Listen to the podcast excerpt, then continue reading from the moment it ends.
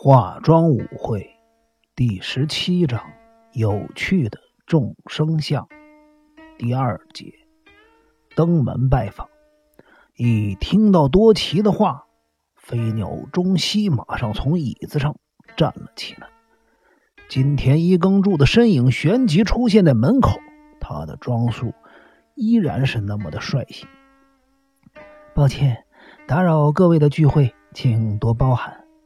等狄小璐独子得知这位穿着皱巴巴的裤子、加上一头乱发的男人就是金田一耕助时，整个人顿时陷入了椅子里，眼里充满了极不友善的眼神，表现出了一副不合作的态度。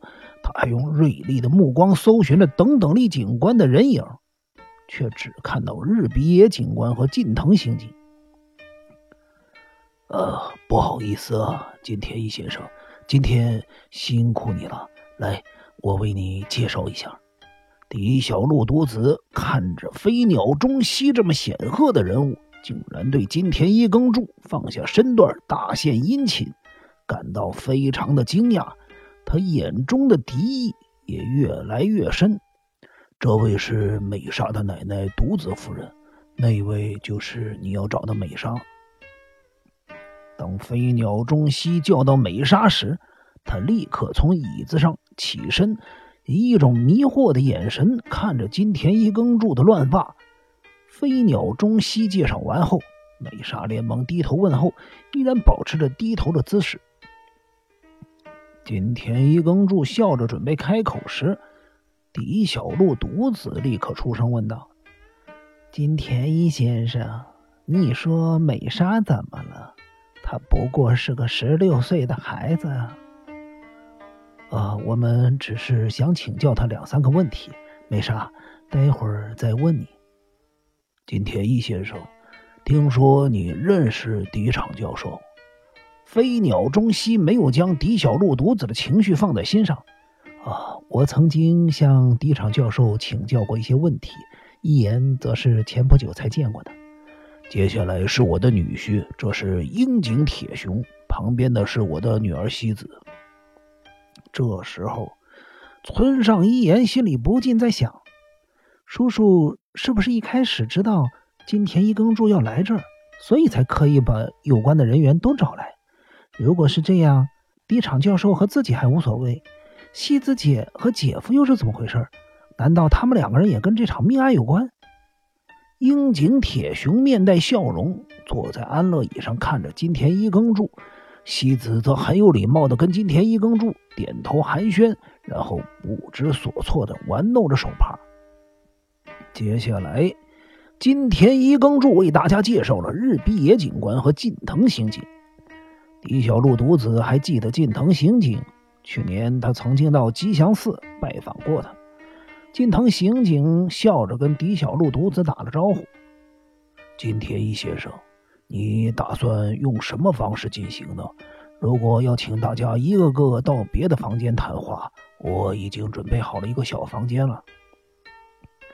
我想还是不要太麻烦大家了，坐在这里谈的感觉比较轻松。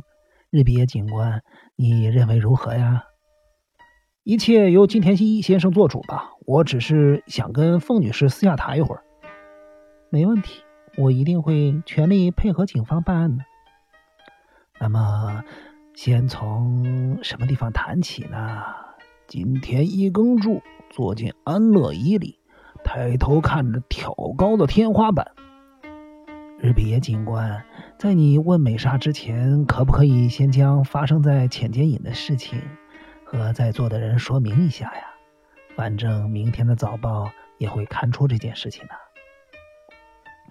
好的，今天早上飞鸟先生和凤女士曾经看到了圣公吴的尸体，所以你们也知道，在那样的状况下，我们一度认为那间工作室是命案的第一现场。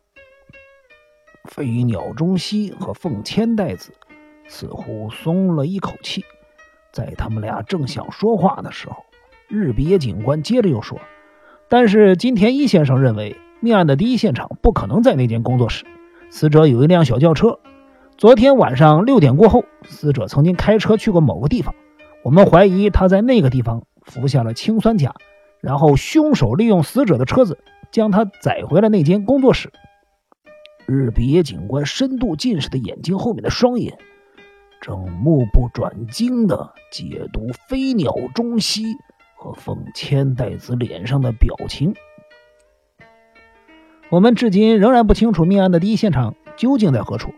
飞鸟先生和凤女士也知道，我们现在急于找到金村先生，但是星野温泉那边却不知道金村先生的踪影。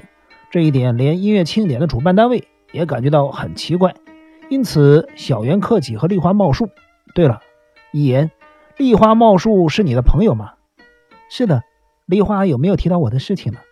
我们没有问丽花。刚才金田一先生打电话给飞鸟先生时，我们才知道你们两人的关系。啊，原来如此。那么接下来呢？村上一言尊重在场每个人的感受，连忙催促日别警官继续说下去。我们听了小原先生和丽花的对话，感觉到事态严重，于是立刻在丽花的带领下去了趟浅间野。但是金村先生并不在那儿。同时，我们发现他的别墅可能是命案的第一现场。金田一先生，这样说可以吗？嗯，是的。呃，如果各位有什么问题，可以请教日比野警官。于是飞鸟中西神情严肃的问道：“这么说来，昨天晚上慎先生曾经去过浅间隐的别墅了？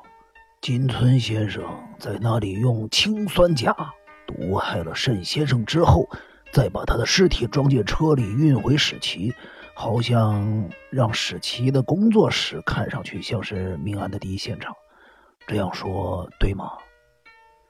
到目前为止，应该是这个样子，而且时间也非常的吻合。慎先生的死亡时刻应该是昨天晚上九点到九点半之间。可是，接着。日比野警官简单的将昨天晚上发生的事情说了一遍。丽花在旧道的入口处让金村先生下车，当时车子在六本过附近折回来的时候，正巧碰上了停电。昨天晚上是八点零三分开始停电的，所以丽花大概是八点左右让金村先生下车。停电之后，有人曾经在旧道买了一把手电筒，这一点我们已经查了出来。买手电筒的人正是金村先生，由此推论，金村先生应该是八点三十分左右回到了浅间野，而且那里也有他曾经回去的证据。日比野警官的视线一直停留在凤千代子身上，可是就这样下结论的话，未免言之过早吧？在如此紧张的气氛中。樱井铁雄这番言论，叫人倍感意外。